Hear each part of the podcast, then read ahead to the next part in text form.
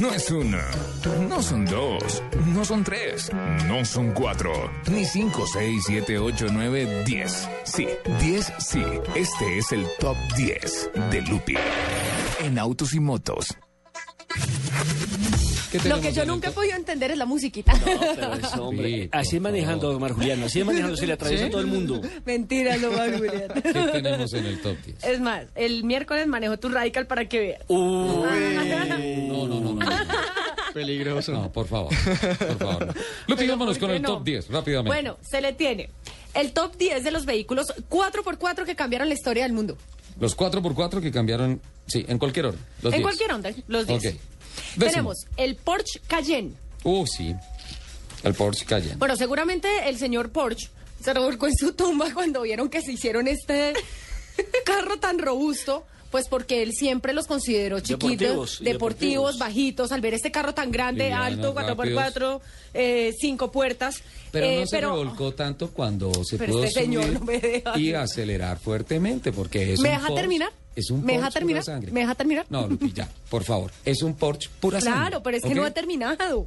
¿Qué pasa con ese Porsche? Claro, lo que él no se imaginaba es que en el momento en que hicieron este, este carro, Porsche estaba al borde de la quiebra. ¿Mm? Entonces lo hicieron y eso fue lo que sacó a flote la, de nuevo esta empresa y además cayó a todos sus eh, competidores, por decirlo así, por, por sus capacidades on y off-road. Es decir, es un excelente carro en, en carretera y un excelente carro 4x4 Se hizo- con toda la motorización Porsche. Se hizo un término muy famoso que se llamó crossover, si es lo que quieres decir on-off en asfalto y en la tierra. Sí, señor. No, bueno. El Lada Niva. Ujú. ¿Lada Eh, se Niva? presentó, sí, señor. El cuadradito. Sí. Sí, señor. Se presentó en la Unión Soviética en el Sí. 77 eh, y empezó como pues como de boca en boca empezó a llamarse el Renault 5 con chasis de Land Rover por su parecido exterior con el vehículo francés y además sus enormes capacidades 4x4. Este vehículo reflejaba al 100% el comunismo en su máxima expresión ya que era un vehículo bastante económico, poco, poco agraciado y ofrecía eh, muy pocas... eh, ¿Cómo se llama? Comodidades. Comodidades gracias. A bordo. Em, ya. Ok, octavo, El octavo. El Suzuki Jimny. ese sí. Nace- Porque y el otro no. Porque es que la, la Aníbal tal vez no hay, o sea, sí hay una buena referencia para el mercado colombiano, pero bueno, pues, sí, eso se me olvidó. Lo que Esto pasa se me es olvidó que es un decirle. comentario no de la industria del automóvil, sino político. Eh, Este, el- representaba el, comunismo y no progresó. El Lada Niva, el Lada Niva, yo me devuelvo un poquito, también se ensambló en el sur continente americano, en donde fue poco conocido, se ensambló en fábricas de Ecuador y Colombia. Eh, fueron famosos el 21-21 y el Lada Niva. Ahora el otro, Octavo, sí. El, el Suzuki. Suzuki, Jimny. Ajá. Nació en el 68, se fabricó y se comercializó en algunos países del Medio Oriente, como la India, evidentemente Japón. Es uno de los cuatro, es uno de los pocos 4x4 que sigue fieles a sus raíces de concepción, ya que es un vehículo práctico y sumamente versátil que se ha fabricado con carrocería ce- tanto cerrada como convertible. Es flexible, barato y capaz y capaz. Estas son las, cara- eh, las características de este gran 4x4. Séptimo, El séptimo, el Hammer H1. oh. sí. no le voy a discutir nada. Aquí más de uno suspiró. Sí. Eso- sí. Ay, este vehículo radical y extremo es la evolución lógica del Jeep militar. El Departamento de la Defensa de Estados Unidos lo, car- lo encargó a la compañía AM General, que alguna vez eh, fuera la filial de AMC, los dueños de Jeep en los inicios de esta marca. La parrilla del Humvee y la del Jeep tienen muchas similitudes que después llevaron a los dueños de ambas marcas a un costoso litigio que no ganó ninguno. No. No. Se declararon en tablas. Sí, señor. Eh, las Fuerzas Armadas de este país recibieron las primeras unidades de este 4x4 en 1984, pero su debut mediático fue durante la concebida guerra de Desert Storm. La eh, tormenta del desierto. Sí, señor. en el sexto. Golfo Persi. Señora, Yo sexto. quiero uno de estos, por favorcito, No, se yo- lo voy a pedir al yo niño quiero Dios. un Homer. A ver. El Mercedes-Benz Clase G. Ujú.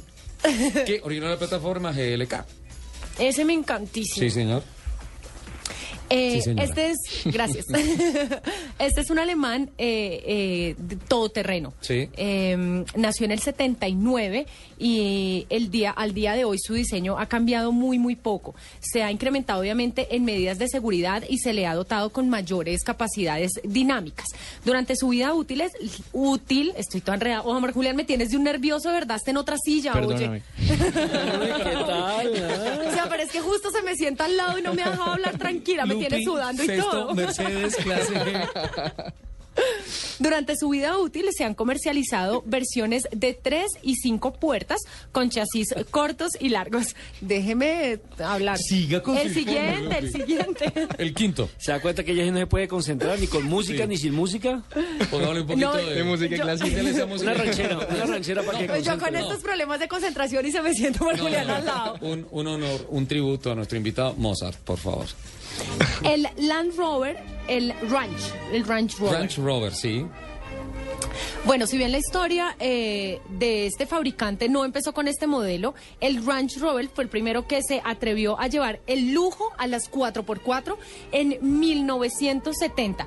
Durante muchos años, eh, la reina de las 4x4 fue el vehículo de otra le- reina de Inglaterra. Sí. Su fama fuera del camino se fue opacando como toda la industria automotriz británica al grado que la marca Land Rover cambió de manos varias veces y pasó por BMW y Ford hasta terminar siendo propiedad de Tata Motors en la India. Hoy aparentemente sus finanzas son sanas y en el 2012 se veló la cuarta generación de esta lujosa sub que en alguna ocasión fuera la más preciada joya de la corona inglesa. Y la verdad, se le nota. Porque Sí. los nuevos diseños son de Son- joya de la corona. Sí, sí, sí, sí, sí. Cuarto lugar. Cuarto lugar, ay, este nos encanta, yo sé. ¿Cuál? ¿Cuál? El Land Cruiser, el Toyota Land Ah, el Cruiser. Land Cruiser, Sí, sí, el sí, machito este, del este sí es 4.5. icónico, sí, sí, sí. Foto, foto de todo eso, por favor. Sí, señor. Nace en el 51 con un diseño bastante parecido al de Jeep Willys. Eh, en sus inicios fue llamado simplemente como FJ. Y con el paso de los años este vehículo 4x4 adoptó su nombre definitivo. Eh, Land Cruiser, así, así empe- mm. su nombre definitivo, Land Cruiser. Y Sí. así empezó a labrarse una reputación que ningún otro vehículo japonés tiene eh, como off-road o 4x4. Tercero. El Jeep Cherokee. A Cherokee. Mm, Sí, sí, sí. El Cherokee. ¿Verdad? Estuve anoche en el lanzamiento de la Grand Cherokee eh, en Harry Sassoon, una invitación muy especial que nos hicieron del grupo SKBRG. Ajá. Qué belleza de carro. Ahora, Creo la que- invitación es para todos, pero él siempre coge la boleta para él. Sí, claro. Aquí dice gr- equipo de autos y motos y va él a Cherokee. representarnos. Cherokee. Bueno, fue lanzada en el 74 y portaba eh, motores de 6 cilindros en línea y V8. Ajá. En el 84, cuando Jeep era propiedad de Renault, se lanza la segunda generación de la Cherokee, respetando la conformación original de tres puertas y agregando otra nueva línea de cinco puertas. Ajá. Sus capacidades 4x4 eran similares a las de su antecesora, pero el diseño era más moderno y la hacía mucho más fácil de manobr- maniobrar. Segundo, La Jeep Wagoner. la Wagoner. Sí. Qué bien. Fue lanzada en el 63 eh, y sigue de- como siendo como la conocemos hoy en día con las facultades del respetado Jeep, pero con un amplio espacio de carga y para más pasajeros que podían viajar cómodamente dentro o fuera del camino a bordo de ella. Se, Ajá. se- se caracterizaba por ser muy, muy cómoda en los viajes. Y en el número uno, tarananarán, Sí. el Jeep Willys. El Jeep Willis. Sí. Sí. El Jeep. Obviamente, obviamente, este es el papá de todos los 4x4. Sí. Eso sí, no tiene ninguna duda. Se empezó a fabricar en el 41. eh, fue, el diseño fue obra de la compañía Bantman y fue fabricado por Ford usando los planos ori- originales que dicha compañía ganó eh, en la licitación, pero no tenía suficientes instalaciones para cumplir con su fabricación. ¿Cómo se llamaba originalmente el Jeep? Que fue un carro construido para el ejército americano. ¿Cómo? General Purpose. GP. Ah, sí, señor. Sí, era el eso lo famoso tengo. GP y como los gringos tienen la tendencia a contraer todo, el famoso GP, GP, GP, GP, GP, terminó. Ahora, convertido- ahora el GPS es el, localiza- el localizador o GPS. No, no, no, no, no, no. No, Nelson. No, Nelson. De estos 10, ¿cuál se pide, señorita Laura? Eh, el Jeep. ¿Sí? Sí. ¿Don Nelson? Total. Eh, el último, el Cheyenne. Eh, El primero que ya mencionó, o sea, el décimo. El Cayenne, Ah, sí, el Porsche el Cayenne. Cayenne. Porsche Cayenne.